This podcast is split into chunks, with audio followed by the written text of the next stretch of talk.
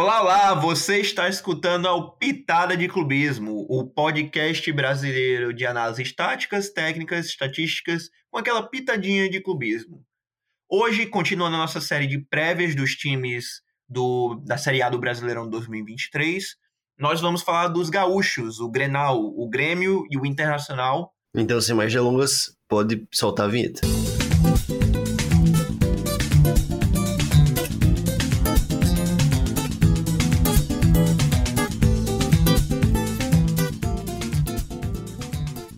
Começando mais um podcast, vamos lá, Rafa. Me fala aí quais foram as contratações e as saídas do Grêmio. Então, o Grêmio que se reforçou bastante para essa temporada, com 10 chegadas, entre elas a mais importante e mais impactante, não só no Grêmio, mas para o futebol brasileiro, foi a chegada do atacante Luiz Soares. Do Por enquanto, né? Até enquanto. alguns dias atrás. Peraí, man, tu, tu vai entrar nesse debate já entre qual é a maior contratação, Soares ou Marcelo agora? Tem nem dois minutos de podcast. Marcelo, eu tô falando do Arangues do Inter, pô, peraí. Ah, Galo, não vou. Enfim, atacante Luiz Soares, do Nacional do Uruguai, maior contratação do futebol brasileiro para essa temporada, na minha opinião. Lateral Fábio, do Nantes. O meia Vina, do Ceará. Lateral João Pedro, do Porto. Lateral também Rinaldo, do São Paulo. O Grêmio que está estocando o lateral volante PP do Cuiabá, meia Franco Cristaldo do Huracan da Argentina, o meia Felipe Carbaggio do Nacional do Uruguai era companheiro do, do Luiz Soares e veio com ele para o Grêmio, o meia Gustavinho do América Mineiro que chegou a custo zero, creio que foi, é, foi por empréstimo, o zagueiro Bruno Uvni do FC Tóquio também chegou a custo zero e o meia Everton Galdinho, que também veio a custo zero com um empréstimo da Tombense. Então, várias contratações do Grêmio para esse Brasileirão. Pô, só contratação pica, tá? O Grêmio se reforçou demais. Muito jogador tá jogando muito esse ano. Eu mencionei até agora é, um pouco disso, mas várias das contratações foram a custo zero para trazer o jogador. O Soares veio em final de contrato. O Vina foi uma, uma grande oportunidade de negócio, porque o Ceará, infelizmente, caiu para a Série B. Então trouxe o Vina a um preço bem barato. Apesar do, do Vina ter feito uma temporada ruimzinha ano passado, mas já vai falar sobre isso mais pra frente. Não, mas é, mas foi uma grande oportunidade de mercado, chegou uhum. barato, né? O Gustavinho, do América Mineiro, o empréstimo, Bruno Uvni, chegou a custo zero do UFC Tóquio, é... pegando empréstimo até da Tom Bense, é interessante, uhum. mas, mas realmente mostra a inteligência no mapeamento e no scout do, do Grêmio de achar é, jogadores de peso, jogadores de nome para montar seu plantel para 2023. De fato. E as saídas do Grêmio, quais foram? O Grêmio que não teve tantas saídas, teve só quatro jogadores saindo até o momento. É, entre eles o atacante Guilherme, que foi para o Fortaleza, o atacante Wesley Pombo, ele mesmo, que foi para o Caxias, o atacante Léo Fenga, que foi para o Blooming da Bolívia, e o atacante Elkson, que está atualmente sem clube. Então, assim, Elkson. É. Saudades dele. Então, assim, foi mais uma limpa, né, do, do time da Série B do ano passado e manteve muitos dos outros jogadores que foram realmente peças importantes para aquela equipe que terminou no segundo lugar da Série B. Apesar do time ter mantido a, a base, né, consistente, mudou o time titular basicamente quase que inteiro. Tanto é que tem uma notícia do GE que eu peguei há poucos minutos atrás, que, que ela fala sobre isso, que o Grêmio vai enfrentar o Ipiranga na semifinal do estadual. Provavelmente quando você escutar isso, já enfrentou no primeiro jogo e só tem dois titulares iguais na final do Gauchão do ano passado para essa semifinal de hoje. Porém, o time continua todo lá, só que agora a maioria virou banco. E o Grêmio vem de conquistar o acesso na Série B do ano passado, né? A equipe que terminou em segundo colocado com 65 pontos, 17 vitórias, 14 empate, empates e somente 7 derrotas.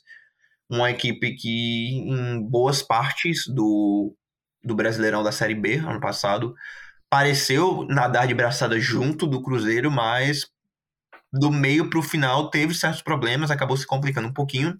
mas conseguiu garantir o acesso com uma rodada de antecedência.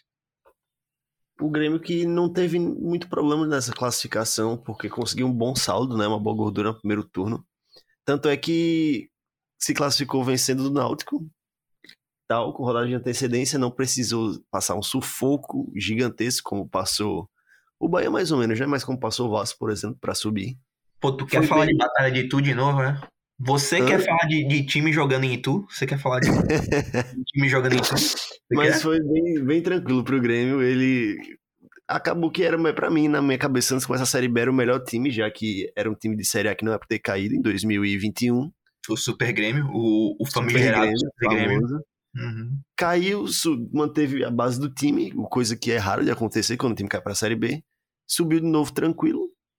E, e manteve essa mesma base também. Oi?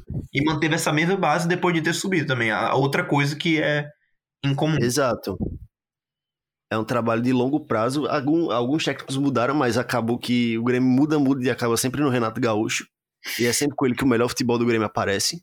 É o que a gente sempre vê, não é nada de novo. Mas o jeito que ele tá jogando é um jeito interessantíssimo, que a gente vai falar mais sobre mais na frente.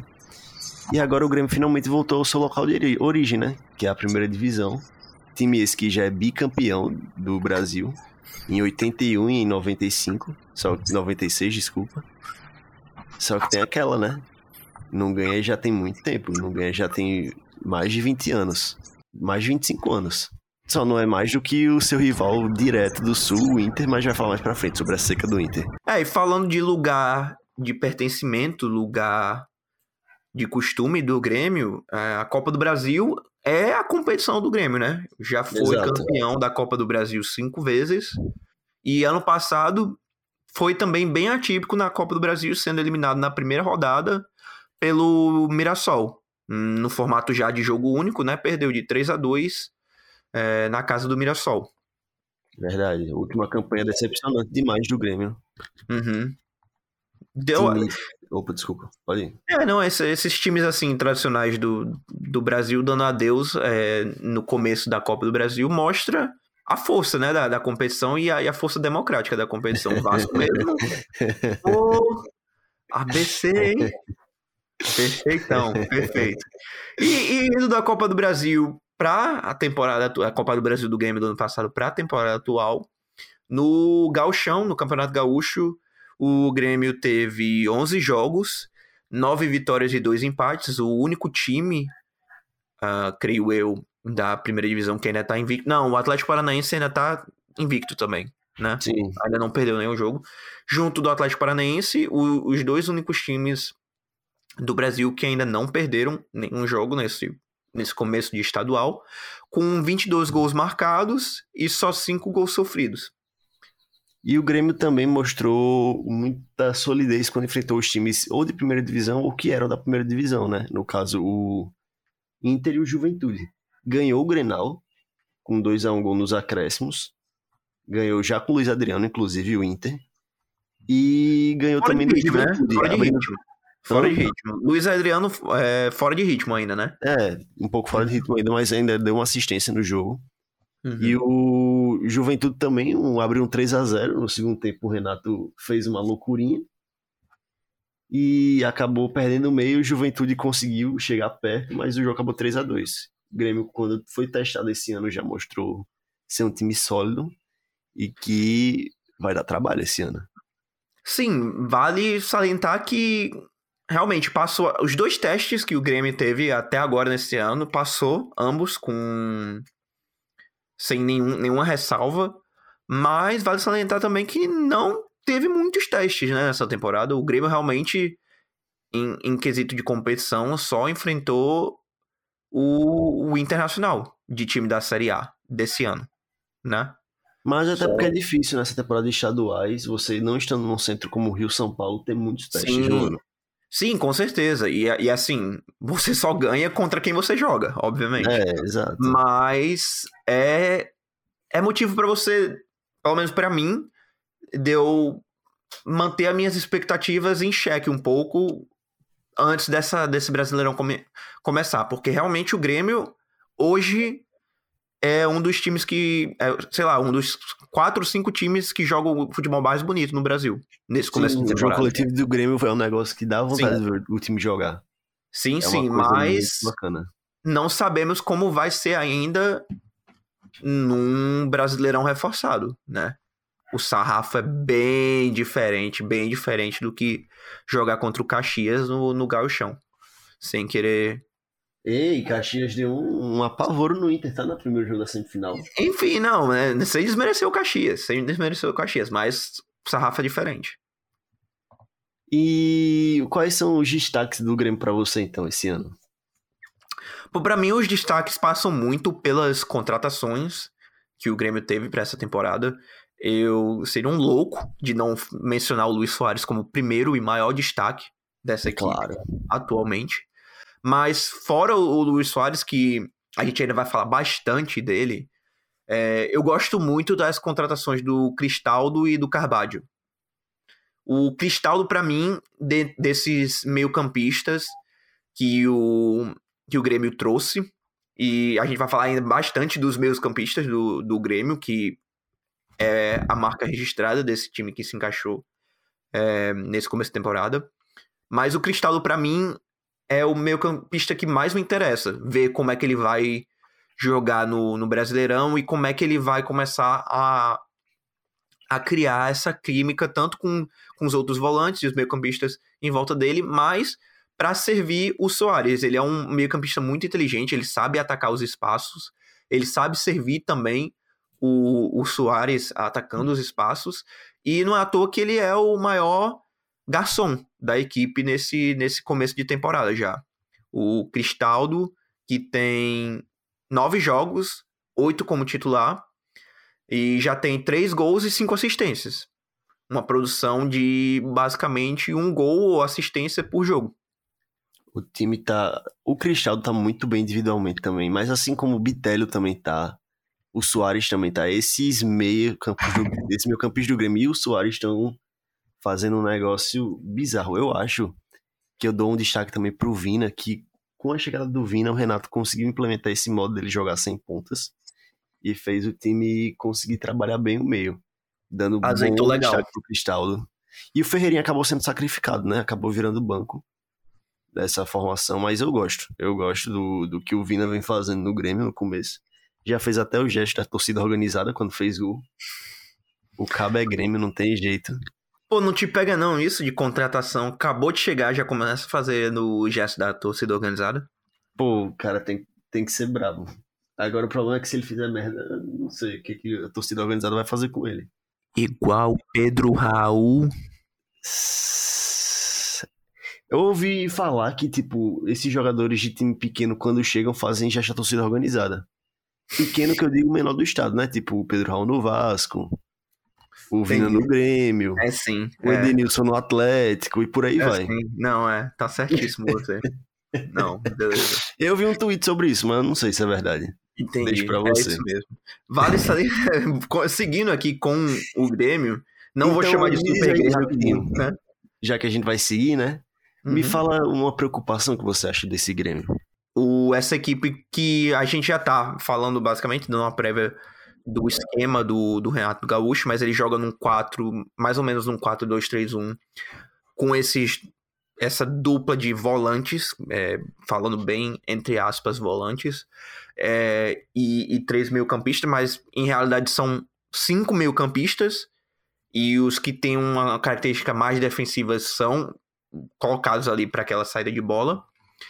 Mas é um sistema que me preocupa quando ele é pego no contra-ataque, quando encontra um, um time que gosta de jogar mais acelerado e que tende a sofrer contra equipes que têm pontas qualificados, equipes que vão saber atacar eles com velocidade é, pelos lados. Você pensa num, num jogo contra o Palmeiras, num jogo contra um Atlético Mineiro, por exemplo, o Grêmio vai ter que controlar bem essa posse de bola, senão vai dar ruim. Sim. E outra coisa que me preocupa também no Grêmio, mesmo que sendo o Jeromel e Kahneman, mesmo se não for o Jeromel, que às vezes tá sendo bem reserva nesse começo de temporada, sendo tanto o Bruno quanto tanto o Bruno Alves, essa defesa do Grêmio para pegar o contra-ataque é bem envelhecida. É uma zaga Tanto lenta. na zaga quanto nas laterais. Reinaldo, 33 anos. Kahneman, 32. Bruno Alves e Bruno Vini, 31. Jeromel, 37? Não lembro de cabeça agora, deixa eu... Deixa eu ver, 37, exato. Uhum. E Fábio, que veio do Nantes. Bela contratação. Mas é velho também, já tem seus mais 33. rodado já. Uhum. Já tem seus 32 anos. E o lateral direito que vem sendo titular, o João Pedro, que veio do Porto, com 26, é o único que é um pouco mais novo. Uhum. Mas essa zaga mais envelhecida do Grêmio me pega um pouco. Até por isso, talvez o Renato tenha achado. Ele achou todos os fatores, né? Que combinaram para um estilo de jogo tão. Com tanta posse de bola e tanto passe no meio. Que são Não. jogadores qualificados no passe no meio. Mas é que não vai aguentar um jogo de transição que vai e volta. E um atacante que ataca muito bem os espaços, como o Soares. Tudo se encaixou pro Renato jogar desse jeito e ele tá executando do melhor jeito possível. Mas preocupa sim a zaga ser um pouco envelhecida. Fazendo uma, uma alusão não tão bem não tão bem posta, mas as características do meio de campo me lembram o que o Xavi teve que fazer com o meio de campo do Barcelona logo quando ele chegou. Que é um meio de campo muito lento e ele, em vez de tipo, ah, vou cortar o Busquets da, da jogada, ele adaptou o meio de campo, ele adaptou o estilo de jogo do, do time como um coletivo para esse time que, que segura mais a, a posse de bola. Principalmente no meio de campo. Aproveitou a arma que tinha e usou da melhor forma possível, que é essa. Sim. Tanto é que o jogo coletivo do Grêmio é o seu destaque principal da temporada. Soares muito bom, mas o que vem me impressionando no Grêmio é ser o jogo coletivo. Apesar de ter o Soares para ser o destaque individual, o jogo coletivo se destaca ainda mais. Eu acho isso muito bom. Com certeza, com certeza. E já que a gente já tá falando bastante do jogo coletivo do Grêmio, é, é bom já entrar mesmo no assunto do estilo de jogo do Grêmio. Já, E- deixar, já deixar bem didático qual é o estilo de jogo do Grêmio. Sim. Que é um jogo de superioridade numérica no meio, né, Rafa? No 4-2-3-1. O Grêmio joga, como o Guilherme falou, com nesse 4-2-3-1. Tem certas variações para esse 4-2-3-1, mas o interessante é ver quem tá ali nesse meio, nesse, nessa parte do 2 e do 3. Quem, tá, quem são os dois meio-campistas mais recuados e que são os três que vão se juntar ao ataque. E eles fa e o Renato, ele faz muito uma rotação entre Bitelo, Vina, Carbadio, PP e Cristaldo, como esses como esses jogadores nessas funções. E são cinco meias muito técnicos, muito talentosos, não tão bem adeptos à recomposição rápida e um jogo mais acelerado, como a gente já mencionou, mas que qualificam muito o Grêmio ter sempre essa superioridade pelo meio, ditar o ritmo das partidas e utilizar bem os espaços. Uma coisa que eu gosto muito no Grêmio também é essa aproximação dos cinco meias. Quando joga assim, normalmente com a chegada do Vina, o Renato não teve medo de sacar o Ferreirinha e fazer um jogo com dois pontas fechadas e os dois laterais fazendo toda a ala pelo ataque, tendo uma superioridade em um, em um setor do campo e fazendo muito bem o balanço, o balanço ofensivo, que é o balanço. Para quem não é familiarizado, o balanço é quando você tá jogando por um lado e o outro lado da defesa tá vazio e tem um jogador seu lá, o dois. E quando você faz essa bola chegar lá, você já tem a superioridade numérica para ir pro ataque. O Grêmio faz isso com maestria, não com lançamentos, com viradas de jogo diretas, apesar de ter jogadores que são qualificados fazendo isso quando necessário. Normalmente eles conseguem de pé em pé fazer um balanço muito rápido e pegar seja o Reinaldo bem aberto na esquerda, que vai chegar num contra um ou às vezes sozinho com, por muito tempo até chegar alguém para marcar. Seja na direita com o Fábio ou com o João Paulo, que vão subir também. Ter um. Quando um time fecha bem o meio, ter essas opções que fazem todo o balanço defensivo e acabam perdendo alguma infiltração do Cristaldo. Um facão do Soares que abre muito o jogo. É bem interessante de ver o time do Grêmio jogando com bola. Só pra ficar claro, você falou João Pedro, né? João Pedro. É, João Pedro. Foi mal, João Paulo. Falei João Paulo, perdão, João Pedro. Não, tranquilo. Não, eu fiquei assim, tem, tem um João Paulo no Grêmio? Eu fui, eu fui procurar aqui até agora. Não, Ah. acho que eu só pensei no do Santos mesmo. Uhum. Mas não é, eu- é perfeito a sua fala. Eu acho até, eu tenho até aqui nas minhas notas que é essa utilização dos espaços laterais como forma de clarear jogadas. Não necessariamente como forma de criar é, é, jogadas perigosas, mas como formas de realmente você tá. Por ter essa sobrecarga no meio de campo com cinco jogadores, você ter um desses jogadores abrindo para o lado oposto, ou você ter um desses jogadores sempre como válvula de escape para você lançar a bola e ter uma situação mais vantajosa com espaços à frente, é meio que um pilar de como o Grêmio se estrutura para atacar as outras equipes. Não necessariamente vai ser a jogada que já dali vai vir um cruzamento, gol do Soares, mas são essas jogadas que no ritmo do jogo, durante a fluência do jogo, ajudam bastante o Grêmio a manter posse de bola e e ditar realmente o que quais são as ações da partida e quem tem o controle da partida. Isso, exato. E também o Soares como um pivô. E ele não é aquele pivô que ele pega, ele segura o zagueiro muito tempo e rola para alguém chegar, não. Ele é aquele pivô que ele dá o passe rápido e já abre, já vê o espaço e já abre nesse espaço. Já faz o facão nele, já passa por trás do zagueiro. E isso é muito importante para esse esquema, porque o Soares faz um pivô rápido e já está livre. Isso aconteceu algumas vezes no clássico contra o Inter. Aconteceu muito contra o Ferroviário e contra o Campinense, salvo engano, a única assistência do Soares no ano. Minto, foram duas, mas uma das assistências do Soares no ano foi essa, onde ele ataca bem o espaço depois de um pivô e dá um passe calcanhar para a chegada do ataque do Ferreirinha. Agora eu não lembro, fazer o gol. Ou foi o Bitelion, enfim. Uhum. Muito não, sim. o Soares nesse, nesse esquema. É, não, perfeito, um comentário perfeito, até porque isso é outra coisa que eu gostaria de, de mencionar aqui com esse Grêmio, é que o Soares é um atacante muito inteligente. Ele não só ataca os espaços bem, mas ele também percebe os seus companheiros atacando os espaços muito bem.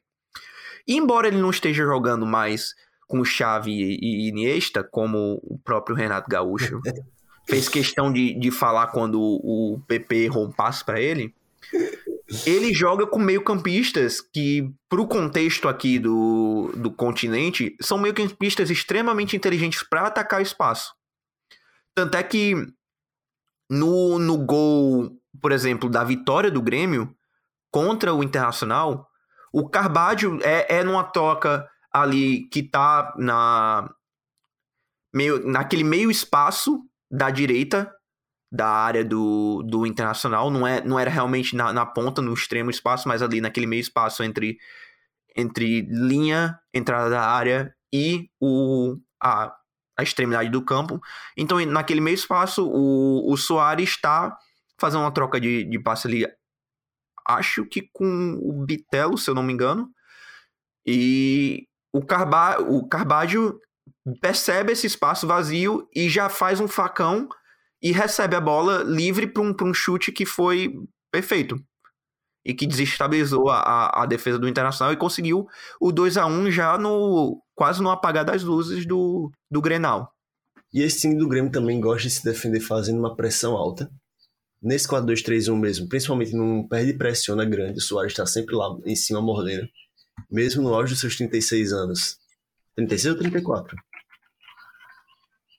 36, eu 36, acho. 36, exato. Uhum. 36, o Soares sempre tá lá, mordendo, e os, e os três meias do 4-2-3-1 estão lá junto com ele, um pouco atrás, óbvio, fazendo essa pressão alta e tentando recuperar a bola o mais rápido possível. O famoso perde-pressiona, né? É o jeito que o Grêmio gosta de defender. Você sempre vai ver o Soares mais à frente fazendo essa, essa mordida no, no, nos zagueiros que tem a bola. Até porque precisa, né? Precisa usar essa pressão alta como uma arma para meio que mascarar outros aspectos da equipe que é não conseguir fazer essa transição rápida para se defender. Exato. É mais fácil você ir para cima da bola quando perder do que você fazer todo o balanço voltando. E aí, tendo, não tendo jogadores tão rápidos, pode acabar mostrando muitas fragilidades. É algo Com que é, eu gosto em um time que faz isso e o Grêmio precisa fazer isso. Mas indo do coletivo do Grêmio pro individual, é... qual jogador você tá mais ansioso para ver esse ano nessa equipe do Grêmio? E por que é o Soares? Perfeita. Porque eu falei essa resposta no primeiro episódio do podcast. Mas eu vou dizer ela de novo. O cara é o melhor jogador que passou aqui no futebol brasileiro, depois de ter tido seu auge na Europa. Assim, dos últimos 10 anos, obviamente. E vai agregar muita coisa nesse, no futebol do país. Muita, muita coisa. Além de ser muito inteligente e, com seus 26 anos, ser um ataque, provavelmente o melhor atacante do Brasil. Junto com o Hulk, que também tem seus 30 e lá vai tantos. E o Gabi, né? Que é um pouco mais. Bate novo, pronto mas- aqui. Bate pronto aqui. Gabigol, Soares e Hulk. Você tem que botar um titular, um no banco e um vender. Hulk, Soares e Gabigol, facilmente. Vende Gabigol? Vem, faça, oxi. o negócio é ter alguém pra comprar, né? Mas eu vendo. né? Soares no banco, então? Soares banco. Por enquanto, banco. Pela temporada, eu diria banco, mas. Porque o Hulk tá É comendo o Hulk é foda, né? não tem jeito. Tá comendo O Hulk tá muita bola, bizarro. Hum. Não, mas é, é- a resposta é o Soares. Se a gente, pra ser honesto, tem que, tem que ser a resposta o Soares, porque é um é um dos maiores, se não o maior, número 9 desse, desse século. Tem, tem gente que. Calma, dessa década, dessa década vai. Dessa década, vai, tá. Eu, é porque você falar esse século, você tá puxando só algumas décadas mais atrás. Ah, Tipo Ronaldo Mas- Fenômeno. Pô, não, esquece. É, realmente. Falei, falei errado. Dessa década. Dessa década dos anos 10, né? Digamos assim. Exato. Da, da década dos, dos 10. Ele é um- um maior nome, eu acho, mesmo com a, com a chegada do, do Marcelo. Hoje ele é um nome maior ainda que o Marcelo, não em termos de, de, de títulos, mas em termos de o impacto que ele ainda tem no, no futebol e na mídia internacional. E é um jogador que tá se doando muito nesse Grêmio, tá empenhado no projeto e tem, mais uma vez, tocar nesse ponto, tem meio-campistas que vão saber municiar e vão saber jogar em volta dele. Eu acho que essa é a parte mais interessante. É que o, o Soares ele não chegou a render tanto no Nacional, mas o time do Nacional tinha várias deficiências. Sim. Esse time do Grêmio, você vê claramente, e isso é muito é, um mérito do Renato Gaúcho, você vê claramente que esse time do Grêmio joga em um estilo, joga de um jeito que beneficia muito o Soares. E não só o Soares como beneficia e bota para jogar todos os meias que tem qualidade que ele tem no elenco. Que senão são poucos e jogam todos. É algo que, de fato, o Renato acertou muito. Ele tem variação tática diferente de um certo treinador que era da seleção. Mas eu não quero encontrar nesse tópico.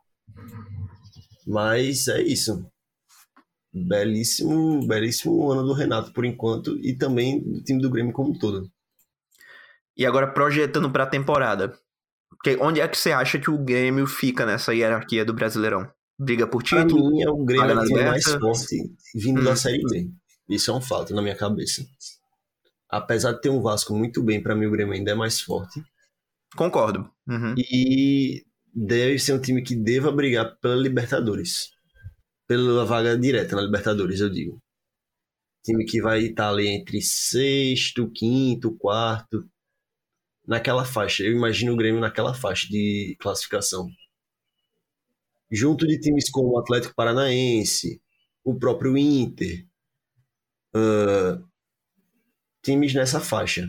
Então vem cá, você acha realmente que esse Grêmio, depois da reformulação, já está chegando no patamar de um Atlético Paranaense? Acho. Acho que já está chegando para Palavras- o Atlético Paranaense. Talvez Palavras um pouco- fortes, viu? Palavras fortes. Talvez um pouco pior, não sei. Um po... Por nomes, eu acho um time melhor que o do Atlético Paranaense, por exemplo, mas no Falta embate da liga. dois, eu não, eu não saberia dizer exatamente o que vai acontecer no jogo. Eu ficaria apreensivo. O que, Seria um grande jogo. pô, o que é o fascínio desse Brasileirão de 2023? É que você vai ter Exato. um jogo que você vai ver o, o Grêmio jogando contra o Atlético Paranaense. No outro jogo você vai ver o, o Grêmio jogando contra o Atlético Mineiro. Ou você vai ver, sei lá, um, um Palmeiras contra Atlético Paranaense, que não, não precisa nem de introdução. É um jogão. Exato. Vai ter muito, vai ter muito confronto interessante nesse Toda Brasileirão. rodada vai ter dois times, no mínimo, dois times interessantes se enfrentando. No mínimo. Dois times muito, muito, No mínimo. muito balanceado esse Brasileirão. Muito nivelado por cima. Sim. Mas, mas eu concordo, só pra, pra me comprometer aqui também, eu concordo. Eu acho que esse Grêmio chega pra brigar por um vaga na Libertadores. Eu acho que mais realista é um time que vai chegar e vai brigar por vagas na pré-Libertadores. Eu vejo muito esse Grêmio ali. Eu acho que briga ali naquela, naquela beira da pré-Libertadores. Eu acho que sétimo, oitavo colocado é uma posição bem realista, bem possível para esse Grêmio. Então, já que a gente tá aqui, né? Vamos falar daquele jogo que não patrocina a gente, mas no meus sonhos vai patrocinar. O Cartola, qual jogador você escalaria? Claro, sem ser o Soares. Sim, pro, pro Cartola a gente não pode falar do Soares, porque senão realmente vai Porque ficar só. Soares eu e Soares você. Vai ser um podcast sobre o Soares. É, O, o meu Soares, o Soares em mim saúda o, o Soares em você, né? exato, perfeito. Mas pra mim, o jogador que eu acho que vai ser muito, muito bom ter no Cartola é o Cristaldo. O Franco Cristaldo. É um jogador muito inteligente, chega, pisa muitas vezes na área, então tem potencial pra finalização, potencial pra marcar gols e tá sempre envolvido na, nas jogadas de perigo do, do Grêmio. É o líder em assistências da, da equipe e é um jogador que o próprio Gaúcho é, parece já meio que, que dá indícios disso, que é um jogador que, estando disponível, vai estar sempre no time titular do Grêmio. Depois de um começo do ano onde a galera fazia campanha pro Cristaldo jogar, que o Renato não colocava, ele começou a jogar e desencantou, né?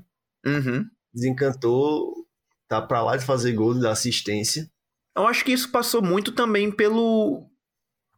por essa mudança de, de esquema que o, que o Gaúcho implementou. Sim, Porque no começo da temporada, antes do, do Vina chegar, ainda jogava com o Ferreirinha como um ponto e precisava de, de um outro equivalente, né? No lado oposto para fazer a mesma função. O que o Grêmio não tem na sua equipe no mesmo nível do, do Ferreirinha, por exemplo. Tanto é que foi Exato. atrás e muito do, do Michael para ter esse balanço. Né? Mas trocou pro, pro sistema de, de cinco meses e o, o Cristaldo tá comendo muita bola. Tá jogando muito, muito mesmo. Jogando muita bola. O jogador que eu escolheria pro Grêmio seria o futuro, um dos futuros goleiros da seleção brasileira, o Breno. Eu acho o Breno um excelente goleiro. O Grêmio é um time que parece não vai ser um time que vai levar muitos gols. Apesar da defesa envelhecida, tem um bom goleiro e normalmente domina a posse de bola. Então, em jogos assim, o Breno é excelente opção. Até porque no Cartola, se você for ver o preço do Breno, é um preço bem acessível, que é um preço de exatas de apenas seis cartoletas, ou seja, é um bom investimento para o começo cartola, já que ele custa pouco, e tem tudo para ser um bom destaque do Grêmio nesse cartola. Apesar Sim. de que contra o Santos ele deve levar alguns gols, mas faz parte. Inclusive, eu esqueci de falar, o Cristaldo, nesse começo de, de cartola, tá valendo só oito cartoletas. Baratíssimo. E eu tô pensando seriamente em escalar ele pra essa primeira rodada, pegando o Santos em casa, né? Cristaldo Sim, jogando contra esse meio de campos bem suspeito do Santos, em casa. Sei não, viu? Talvez seja parte do meu time pra valorizar. Cuidado com o Steven Mendonça. Speed Mendonça vem aí. Ele corre, esse corre. Então, eu acho que é isso sobre o Grêmio, basicamente. A gente Vamos destrinchou bem o Grêmio, mas peraí, destrinchamos não. O que, que você Ih. acha da Copa do Brasil, do Grêmio? O principal campeonato do time, em questão de títulos. Pô, eu ia fazer essa questão. Eu tinha até aqui na minha nota pra fazer esse questionamento pra você também. Pô, eu acho que ele vai bem. Eu acho que o estilo de jogo do Grêmio dá à equipe mais solidez en- enfrentar times assim de menor orçamento. Vai conseguir ditar o ritmo do jogo. O Grêmio estando em seu melhor vai sempre ditar o ritmo do jogo em suas partidas, é, controlando o meio de campo. Pelo menos essa versão do Grêmio. E eu acho que isso é, é muito chave para esses confrontos, principalmente de terceira rodada, oitavas. Eu vejo esse Grêmio chegando ali numas quartas, talvez, uma, uma semi, se pá. Eu vejo o Grêmio numa semifinal, sinceramente falando. Você acha que vai chegar? Você tá com eu essa. Vejo muito. Você está convertido mesmo pro gauchismo. Eu tô, eu tô achando que dá para pegar a semifinal. Porque além de ser muito bom contra uns times menores, contra os times maiores é jogo de Copa. E o Renato Gaúcho, que ainda não é copeiro, e o time joga num estilo que pode acabar, se ganhar, pegar uma vantagem no primeiro jogo, acabar cozinhando o segundo jogo, deixando o time nervoso. Uhum. Então eu acho que é um estilo legal e na minha cabeça tem tudo para chegar pelo menos uma, pelo menos uma semifinal. Quarta semifinal. Perfeito. Então isso aí fecha mesmo, agora sim. É, a nossa prévia do Grêmio. Vamos dar uma parada pequena e na volta falamos do lado colorado de Porto Alegre. E dando continuidade então ao nosso podcast, vamos pro lado vermelho de Porto Alegre. Vamos falar sobre o Internacional. Então, para começar, me fala aí, Rafa, quais foram as entradas e as saídas do Inter? Começando pelas chegadas do, do Internacional, é um time que ainda está muito em construção, né? É, mas entre as principais chegadas veio o atacante Luiz Adriano, que voltou para o futebol brasileiro, do Antalyaspor, da Turquia, exatamente.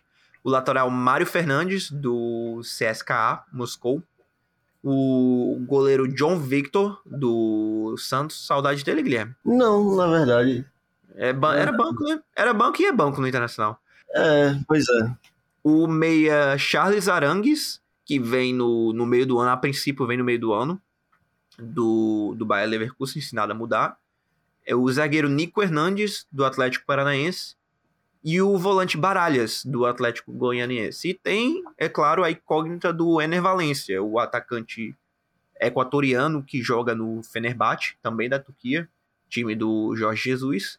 Muito noticiado que já tem acerto com, com o Internacional, mas notícia, notícia mesmo de um, de um, de, um, de fechado entre o atleta e, e, o Inter ainda não teve. Exato, o Ener Valencia seria uma excelente contratação.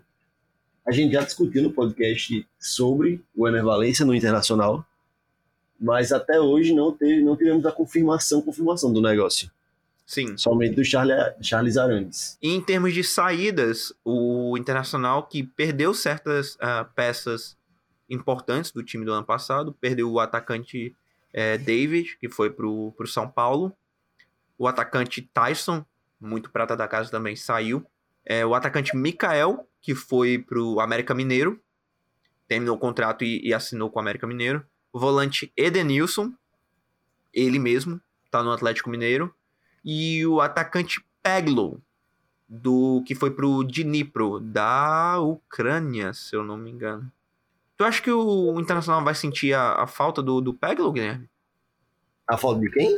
Do Peglo. Rapaz, o Peglo vai fazer uma falta no vestiário. Eu ouvi falar que ele toca um pagode bem como ninguém. Ele era o que puxava, né? Ele era... É, ele era o que puxava.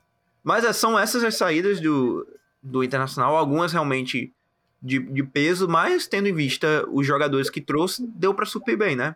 Sim, eu acho que manteve uma boa base do time. Por exemplo, se a gente pegar o último jogo do Internacional ontem contra o Caxias, ontem, no caso, pra gente é sábado, dia 18 do 3, contra o Caxias, e o último jogo do Inter no Brasileirão contra o Palmeiras, o time titular mudou apenas dois jogadores, que o alemão era titular e o Depena era titular também. Mas o problema é, Depena estava suspenso e não jogou o primeiro jogo contra o Caxias. E o alemão virou reserva do Luiz Adriano. Então o time basicamente que ganhou do Palmeiras 3x0 na última rodada é o mesmo que está jogando o estadual. Com certeza. É, não, é um time que foi bem no ano passado e que ainda tem toda essa base sólida de um trabalho já bem construído com o Mano Menezes, né? Sim, e trouxe bons reforços. Deve ser um time que muita gente pode não ver muita coisa, mas que vai estar tá lá brigando de novo. E é meio que essa é meio que a aura do Internacional, né? Você não acha? O, o Internacional, ano, ano entra, ano sai, tem sempre aquele time bem posto, bem, bem montado, mas que não é, nunca foi, pelo menos nos últimos anos, o time com as maiores estrelas, por assim dizer, ou com o maior plantel. Exato, nunca é o time de várias estrelas, como um Flamengo da vida. Às vezes até um Palmeiras da vida, que tem uma estrela no comando técnico. Não. É um time bom, vários jogadores bons, mas não tão bons assim. Como esse time sempre tá lá brigando. 2021 e 22 foi a mesma tonada, vice colocado do Brasileirão nessas duas edições. A de 21 provavelmente doeu mais do que a do ano passado, já estava decidido bem antes. E é um time que está numa seca, né? Como eu falei na parte do Grêmio. Foi o time da, de melhor campanha histórica da década de 70 no Brasileirão. Já que teve três títulos, 75, 76, 79. Mas de lá para cá, nada. Não conseguiu mais. Não conseguiu mais um título no Brasileirão. Um Realmente. que vem uma seca gigante. Realmente já faz um bom tempo que o torcedor colorado viu o Inter ser campeão do Brasil, né? Pelo menos no Campeonato Brasileiro. Mas indo para os números do, do Internacional no, na Série A do ano passado, em 2022, como você mencionou, o time terminou em segundo colocado, com 73 pontos, 20 vitórias, 13 empates e 5 derrotas. Marcou 58 gols, ou seja, uma média de um gol e meio por jogo, e sofreu somente 31. Ou seja, uma defesa muito sólida que não é à toa veio a ser o time vice, vice-campeão do, do Campeonato Brasileiro, sofrendo uma média de pelo menos é, de, de só, no caso, ponto .82 é, gols por jogo. Mas o que é interessante desse saldo de gols é, marcados e sofridos pelo Internacional no ano de 2022 no Brasileiro é que o XG e o XG contra do Internacional mostram uma dinâmica completamente diferente do que foi realmente a temporada do Inter. O Inter que teve, que acumulou durante o Brasileirão no ano passado um XG de 55.8, ou seja, na média o Inter era para ter marcado 56 gols, marcou 58, ou seja, tá dentro ali da margem de, de erro do que a estatística prediz o que uhum. vai acontecer. Mas nos gols contra, nos gols que, que o Inter recebeu, né, que, que o Inter foi vazado, sofreu somente 31 gols no Brasileirão de 2022, mas o XGA, o XG de gols contra do Inter era um XGA de 45 gols. Ou seja, o Inter era para ter sido vazado pela estatística, pela média das oportunidades que a defesa do Inter ofereceu e pelos tipos de chute que outras equipes tiveram contra o Inter, o Inter era para ter sido vazado 14 vezes a mais do que foi no Brasileirão como um todo. Isso já não é dentro da, da margem de erro da estatística. Foi realmente uma performance que contradisse um pouco o que aconteceu no jogo, em termos de chances oferecidas para as equipes rivais no ano passado. Isso se dá muito pelo Kehler. Gosto muito do Kehler, agarra demais. Ele, em vários jogos do Gauchão, ele salvou o Inter de, de sofrer uma derrota com um time pequeno ou acaba tendo um tropeço e um empate. Agarra muito e essa estatística comprova que ele estava lá também nos jogos do Brasileirão quando precisou e é um dos goleiros que é bom ficar de olho. Na minha cabeça, é um dos caras para ficar de olho no Inter, fora da, os jogadores de linha. É, Kehler junto do, do Bento é um dos goleiros mais promissores que a gente tem no futebol brasileiro atualmente. Sim, como o Sul dá goleiro, né? O próprio Breno também do Grêmio, o Kehler, o Bento. É, eles três lá do Sul, bons goleiros excelentes, além do Santos, que foi pro Flamengo, que era do Cap, o próprio Everton algo anormal ali acontece no Sul. E indo para a performance do Inter na Copa do Brasil do ano passado, como o rival de Porto Alegre, como o Grêmio, também foi eliminado na primeira rodada da Copa do Brasil de 2022 pelo, pasmem, Globo do Rio Grande do Norte. O Globo Esse jogo é... eu lembro. Esse jogo eu lembro também. A derrota do Grêmio para o Mirassol tinha me escapado da memória. É, o Grêmio ter sido eliminado na primeira rodada, mas esse jogo eu lembro do 2 a 0 que foi um 2 a 0 bem, não só chocante, mas que o, o Globo apresentou, né, jogo, pra ter Sim, esse o Globo ganhou merecidamente. Uhum. E isso a gente tem que lembrar que o Inter foi eliminado dois dias depois do Grêmio, ou seja, uhum. Os Colorados lá festejando que o Grêmio caiu pro Mirassol, não sei o que, e caíram pro Globo de uma forma pior do que do, do Grêmio pro Mirassol. E desse jeito o Porto Alegre ficou sem representação, né? Na, na Copa do Brasil. Mas esse ano o Inter já na Libertadores conseguiu a vaga para a terceira fase. E nessa competição na Copa do Brasil, o Inter que só tem um título, né? Não é multicampeão da Copa do Brasil como o seu rival Grêmio, por exemplo. Ganhou só a Copa do Brasil 92. Sim, uma das primeiras edições da Copa do Brasil e amargou o vice recentemente, né? Em 2019. Exato. E 2009 também. Em 2009 Vamos ver se em 2029 dá certo, né? Mais um vice para conta do pai. Esquece. Mais um vice, é. O, o Internacional realmente que coleta quase. É até, chega até a ser estranho a gente olhar os títulos, voltar a olhar os títulos do, do Inter e perceber que teve muitos títulos que escapou ali no detalhe da, da equipe. E o Inter também é um time que tem muito mais vice do que parece, né? É um time Sim. que você não acha que é, mas é, tem muito vice. E uma coisa interessante da Copa do Brasil, já que a gente está trazendo essas estatísticas, é que não chegava nas oitavas, não chega nas oitavas desde 2020. Nas duas, duas edições caiu das oitavas. Nessa já entra na terceira fase. E vamos ver, né, se finalmente volta para as oitavas. É, para chegar nas oitavas precisa só ganhar a terceira fase, né? É, esse, esse ano tá mais fácil para eles. Uhum, realmente. O Inter que também jogou a Copa Sul-Americana ano passado, caiu nas quartas para o Melgar, 3 a 1 nos pênaltis, mais uma eliminação, né, que foi decidida ali no, no detalhe. Foi um ano que terminou muito bem para o Inter, porque ficou com a vice-liderança do Brasileirão, meio que chegou do nada para essa vice-liderança do Brasileirão. Se falava Não sei para você, mas para mim, quando eu vi o Inter, quando eu vi que o Inter estava em vice, eu fiquei, oxê. É. Como não, é que eles chegaram aí? Sim, eu tenho uma amiga minha, é, colorado doente, é, a, a Guta, que inclusive mora aqui também no, nos Estados Unidos. Ela acompanha religiosamente. Ela, se eu, se eu chegar para ela e falar, pô, como, eu até cheguei e falei, como é que o Inter tá na vice-liderança? Ela, pô, o time encaixou muito bem. O Mano Menezes está fazendo um trabalho sensacional.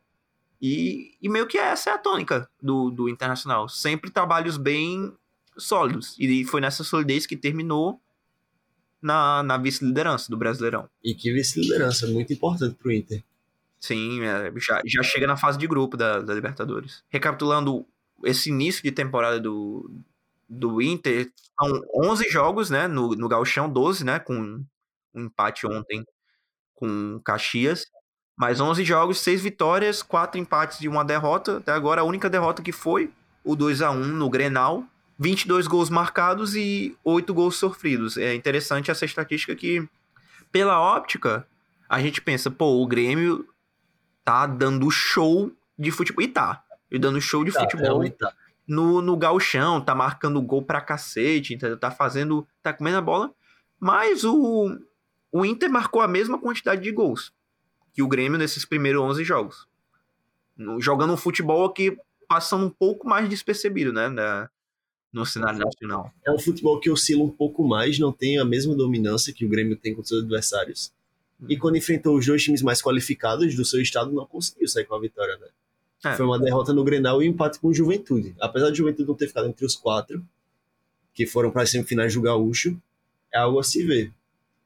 E não conseguiu ganhar do Caxias também na, na fase grupos. Nem na fase grupos, nem no primeiro jogo do mata-mata é a se ver, mas é um time que, mesmo com a base mantida, tá voltando a se reencontrar nessa temporada. Eu vejo assim, pelo menos. Indo para os destaques, para mim, o maior destaque dessa equipe do, do Internacional é o Alan Patrick. O Alan Patrick meio que encapsula bem essa tônica do que é o, o futebol do Internacional. É um futebol bom que produz, mas que às vezes até passa despercebido por não ser os maiores nomes, não ser as jogadas mais, mais plásticas. Mas o Alan Patrick, que quem acompanha mesmo o futebol, o Campeonato Brasileiro, sabe que é um jogador de muito talento. É muito diferente o Alan Patrick. É um jogador muito diferenciado. Mas se eu for para você chegar na rua e perguntar, pô, tu sabe quem é Alan Patrick? Aí é foda. Aí é, é realmente. Entendeu? Mas é um jogador muito, muito bom. E, que tá tendo um começo muito bom também nessa nesse gauchão já. O Alan Patrick que temporada passada não rendeu tanto no Brasileirão, rendeu aquém do que do que o potencial dele sugere que ele pode produzir pro, pro Inter, mas ainda assim teve seis gols e quatro assistências no Brasileirão do ano passado e já começa a temporada esse ano com quatro gols. Se, se puder ter mais minutagem e, e ter mais produtividade, em vez de, de lampejos de, de criatividade, é um jogador que vai, vai ser muito importante nesse meio de campo do, do Internacional. Sim, com certeza, é um bom destaque. Eu gosto do Alan Patrick, ele é muito importante na volta do jogo, para a construção do jogo do Inter. A gente vai falar mais para frente, mas ele é bem importante. É o cara que é o cérebro do time. Mas o destaque que eu dou é pro Pedro Henrique. O Pedro, Pedro Henrique, que jogou muito ano passado, foi o segundo melhor marcador do time, atrás só do alemão, que hoje Artilheiro é do Galchão, né? Atualmente. Artilheiro do Galchão e o 14 artilheiro do Brasil. Mesmo número de gols do Soares na temporada. Só que o Soares fez três gols na Recopa Gaúcha. Essa é, é o que faz o empate entre eles. Mas o Pedro Henrique jogando muito, sendo muito importante, principalmente porque ele joga como um, um atacante ao lado do Luiz Adriano na defesa e no ataque ele cai para a ponta esquerda, já falar sobre isso também, mas é um, uma movimentação interessante que ele faz como ponta esquerda e que acaba caindo caindo para dentro e fazendo muitos gols. E agora é o artilheiro do, do time né, na temporada. Sim, só trazendo aqui os números, o Pedro Henrique que tem é, oito gols no, no Campeonato Gaúcho, dois a mais do que o Soares e a mais também do que Rodrigo Rodrigues do Juventude. Jogando muita bola, de fato. E também outro que eu dou é o Kehler. Kehler, sim. Como agarra. Eu já falei dele, mas eu digo de novo, como agarra esse moleque. Fiquem de olho nele para vocês verem, quando vocês forem ver o jogo do Inter. Ele agarra muita, muita, muita bola. Olha ele. O Vasco que quis trazer, né? O Kehler também. Eu, eu, eu, posso passar um podcast todinho falando de jogadores que o Vasco quis trazer. É, mas, pode. pô, era um jogador que eu tava muito animado para ver para ver no gol do Vasco. E o, o, Inter acabou trazendo o John de empréstimo do Santos, acabou por nada, né? Já tem um goleiro muito bom e jovem. O John já não é esses meninos, tem os seus 26 anos. E acabou que o John só foi lá no Inter para ser o que ele era no Santos, reserva. De um goleiro muito bom. O eu... John é bom goleiro, mas ele é reserva de um goleiro muito bom. Eu tenho para mim que foi já meio que prevendo que vai vender o Kehler num futuro não tão distante. É, é o único jeito Talvez. que eu consigo racionalizar essa essa compra do John Victor. Mas, mas tem agora um, um goleiro titular muito qualificado e um goleiro reserva também bem qualificado. Agora, indo de destaques para preocupações, o que te preocupa é, sobre essa equipe do Internacional para 2023? Eu fico preocupado com aquilo que a gente falou no começo do podcast. Um, o conjunto deles é um bom conjunto, mas não tem aquela estrela, não tem aquele craque, não tem aqueles caras que podem resolver quando a situação aperta. Eu acho que falta isso no Inter, sempre falta e para mim é uma preocupação, faltar esse cara. Seria esse jogador Ener Valência? Se o Ener Valência vem, muda, muda isso, mas falta esse cara para bater no peito e falar eu tô aqui e decidir jogo cara para decidir jogo importante, é o que falta no Inter. E faltou no ano passado também. Mesmo tendo Tyson, ainda assim não não foi tão não supriu, supriu tantas expectativas quanto necessitava. Não, o Tyson que ficou muito aquém, essa volta do Tyson pro Internacional ficou muito aquém do que do que se esperava, né? Sim, exato. Teve até musiquinha, né, do Tyson voltou. E a minha preocupação é bem parecida com a sua, que é um time que mesmo trazendo várias peças já, não tendo perdido muitas peças e trazendo várias peças, é um time que me parece que ainda tá muito em formação.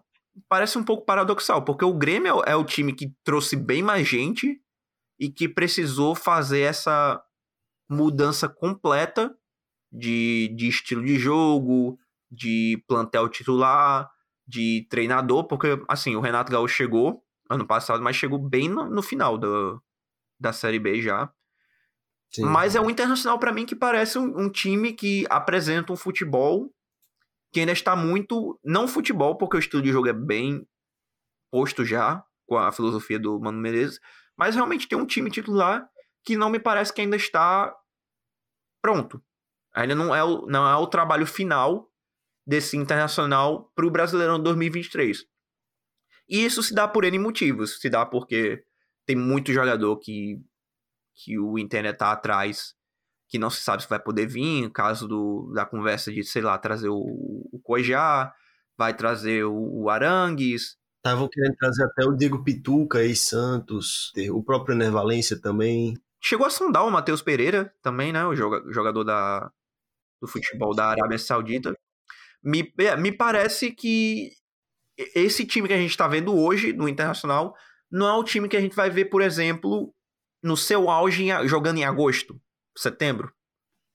O que me preocupa, o que me preocupa um pouco porque assim, esse Brasileirão vai estar tá bem acirrado.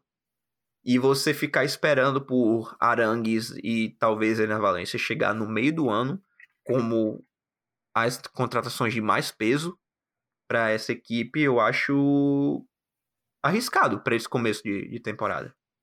Sim, com certeza. E outra coisa que a gente tem que ficar de olho nesse Inter é a Libertadores. Por que eu digo isso? Porque o Inter caiu no pote 2 da Libertadores. E tem um time chamado Atlético Mineiro no pote 4. E qual é o problema disso? O Inter pode cair num grupo muito da morte.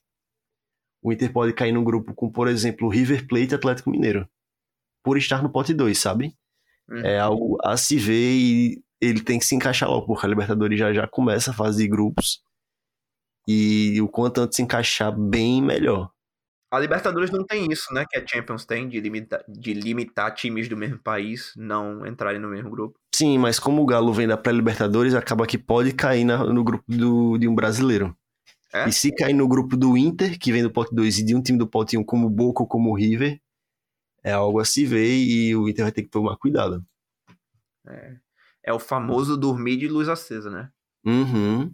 Já fazendo um, um chama para algo que a gente vai debater nos próximos é, podcasts, o sorteio da Libertadores, dia 27 de março. Ou seja, menos de 10 dias pro, pro sorteio. Oito dias, né? É, oito dias. De hoje a gente tá gravando oito dias, quando vocês estiverem é. escutando, menos de cinco, provavelmente. É.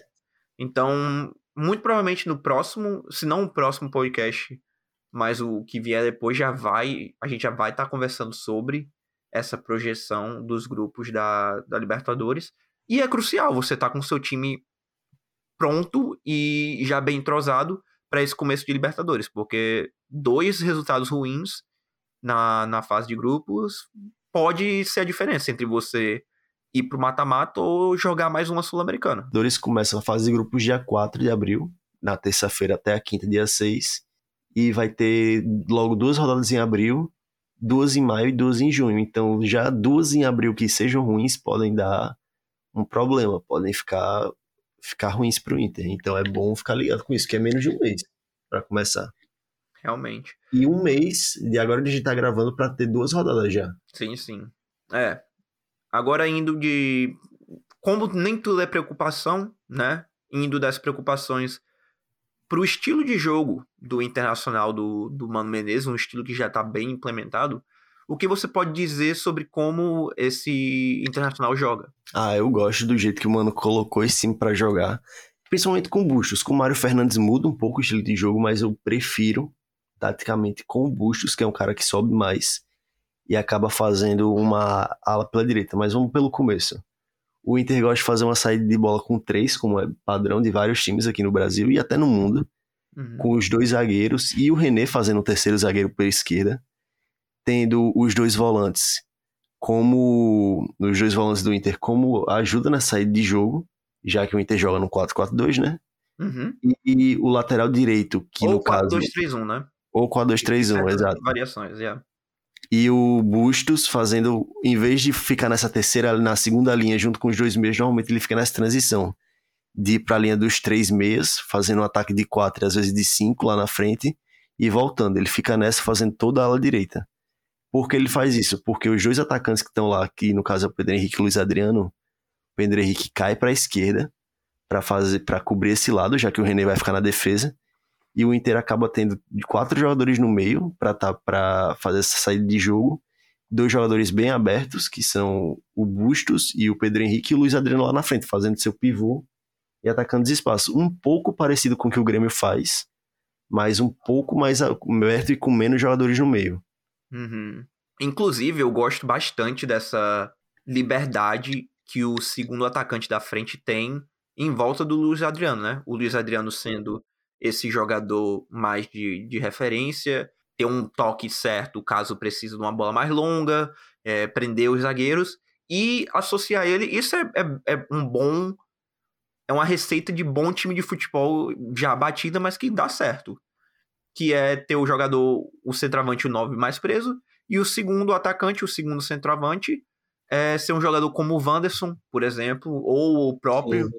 Pedro Henrique, se não pode jogar o Pedro Henrique para a ponta esquerda e jogar com, com o Wanderson na frente no 4-4-2 no, no 4-2-3-1 tem, tem uma mudança, mas que é sempre aquele, aquele tipo de jogo que dá muita liberdade e muita criatividade para o segundo centroavante, e não é à toa que o próprio Pedro Henrique e o Wanderson têm sido os, os jogadores de destaque nesse começo de temporada para o Internacional, principalmente agora com a, com a chegada do Luiz Adriano e tendo o Luiz Adriano como um, um ponto foco desse ataque. E pode jogar também, por exemplo, no futuro, com o Ener Valência sendo esse segundo atacante mais móvel, ou tendo o Ener Valência como o próprio cara de referência e tendo alguém como o Pedro Henrique para jogar em volta dele e ter um ataque muito mais rápido, muito mais dinâmico também. Sim, sim, e esse é um sistema que o Mano Menezes já usava no ano passado. E ele usava com o Wanderson e com o Alemão, o Alemão sendo esse cara que ficava lá na frente como nove, o Wanderson fazendo essa, essa caída, mas ele cai pro lado pro lado esquerdo mesmo, era isso mesmo, e o Pedro Henrique era banco. Acabou que esse ano o Pedro Henrique pegou a titularidade e vem jogando muito, mas o sistema continua bem parecido com o que era o do ano passado do, do Inter. E assim, só para para dar outro destaque desse meio de campo do Inter, a gente já falou do, do Alan Patrick, camisa 10 do, do Internacional, é o Pena, uruguaio, Carlos de Pena, que no Brasileirão da, da temporada passada é, foi o segundo maior colaborador, colaborador em, em termos de gols e assistências para a equipe, ficando atrás somente do, do alemão. Como você mencionou, o alemão que teve oito gols e cinco assistências, fazendo um total de 13.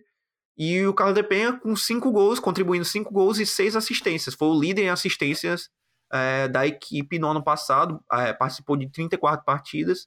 Realmente foi um jogador que nesse meio de campo tem faz um pouco de tudo, né? Ele tem ele tem a capacidade tanto de pisar na área quanto de, de armar e colocar seus, seus, seus companheiros em situações de perigo e poderia ter até tido mais assistências. Teve uma expectativa de assistência, o XA, de 7.4 no Brasileirão do ano passado. O que ainda assim, 6 para 7.4 está bem dentro da margem, da margem de erro, mas mostra que ele realmente ele é um jogador de boa criação.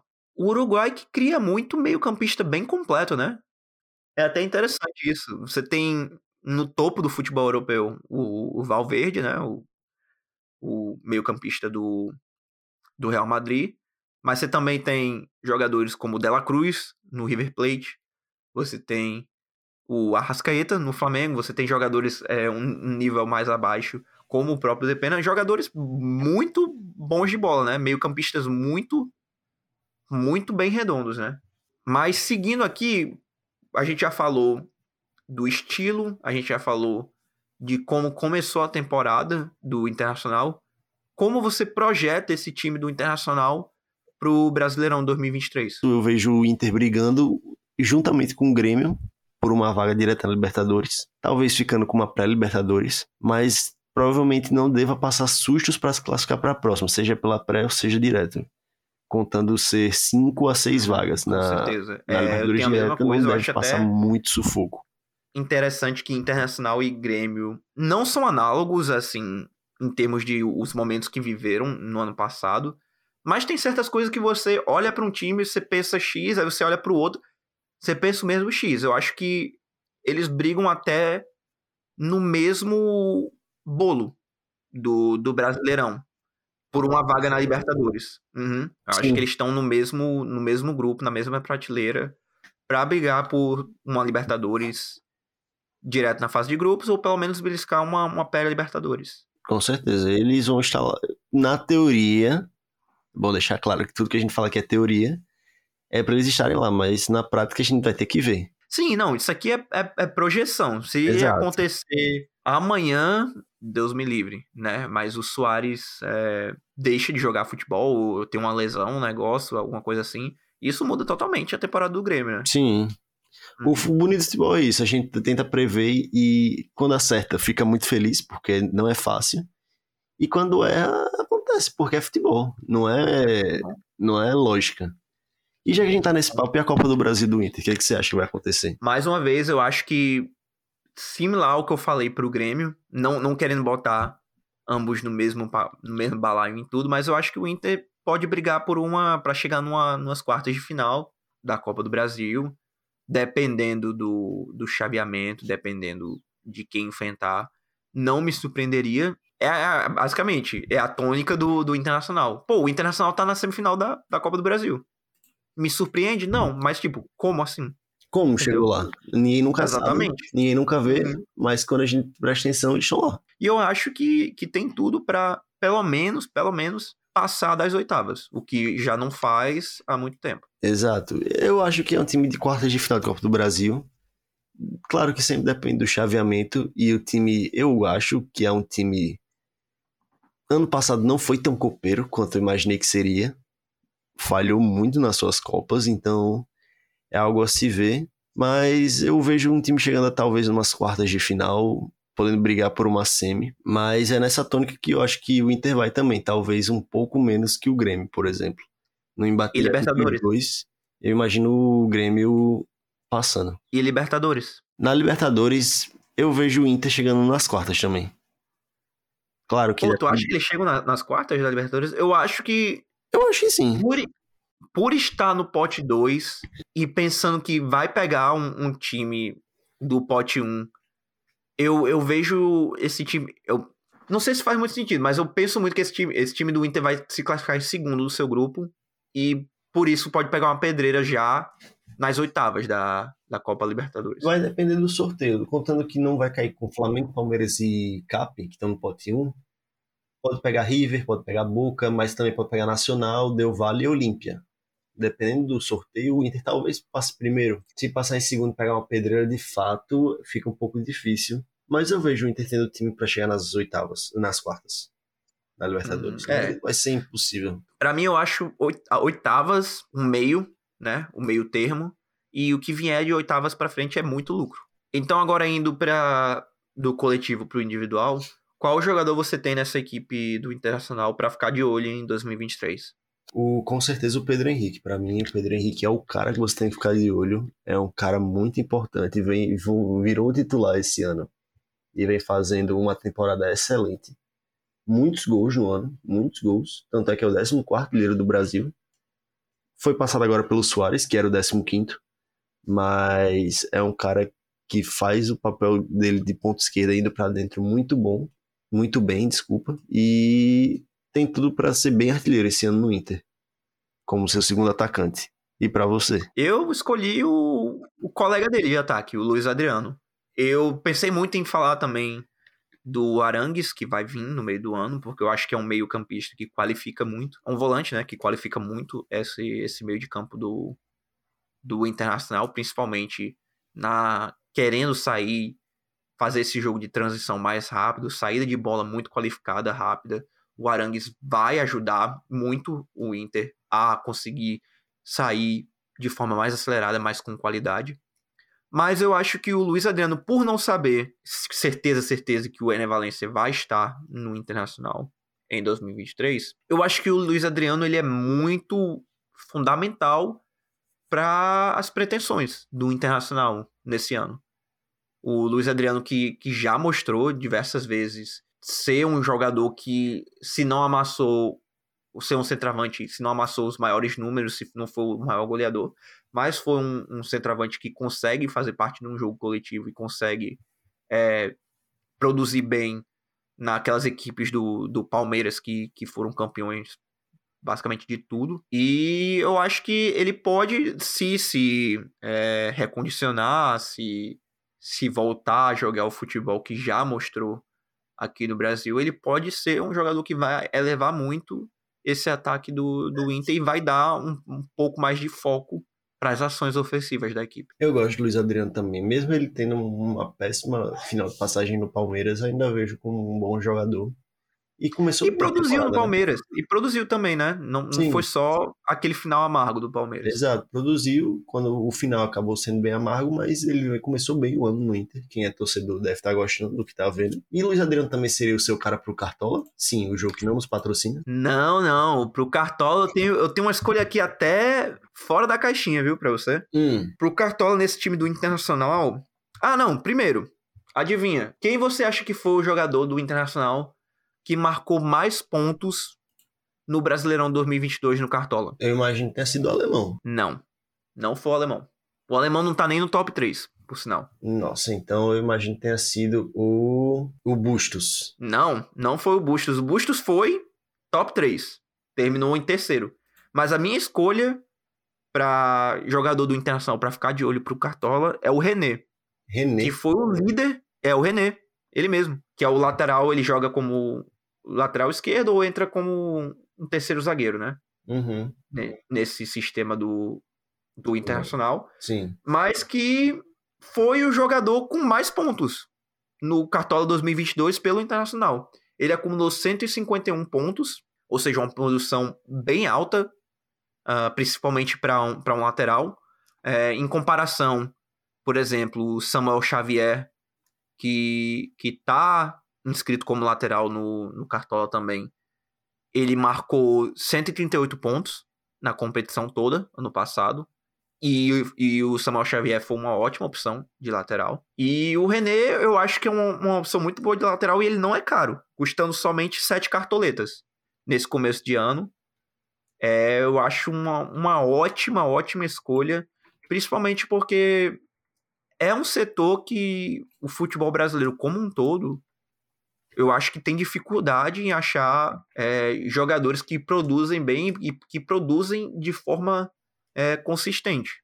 Né? E o René, por exemplo, de posição de lateral, somou mais pontos do que caras como Samuel Xavier, caras como Ayrton Lucas, caras como Lucas Piton no, no Corinthians. Eu acho que é uma, uma bela aposta para esse começo de ano na, na lateral esquerda.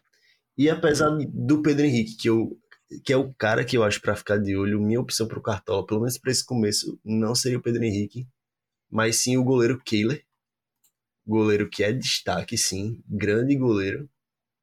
Gosto muito desse nome e ele não é não é muito caro, ele custa apenas sete cartoletas e tem tudo para fazer boas pontuações e ser um cara que vai estar tá lá no top 10, top, top 5 do Inter. Mas é, não, é uma boa, é uma boa escolha. É, o Depena é outro jogador que vale também salientar, foi o vice-líder em pontuação do Cartola no Internacional no ano passado, listado como atacante, se eu não me engano, no ano passado, mas eu acho que esse ano ele tá listado como, como meia. E eu acho que é um cara que vai produzir bem nesse meio de campo do, do Internacional. É, ele tá listado como meia. Preço um pouquinho salgado, 14 cartoletas.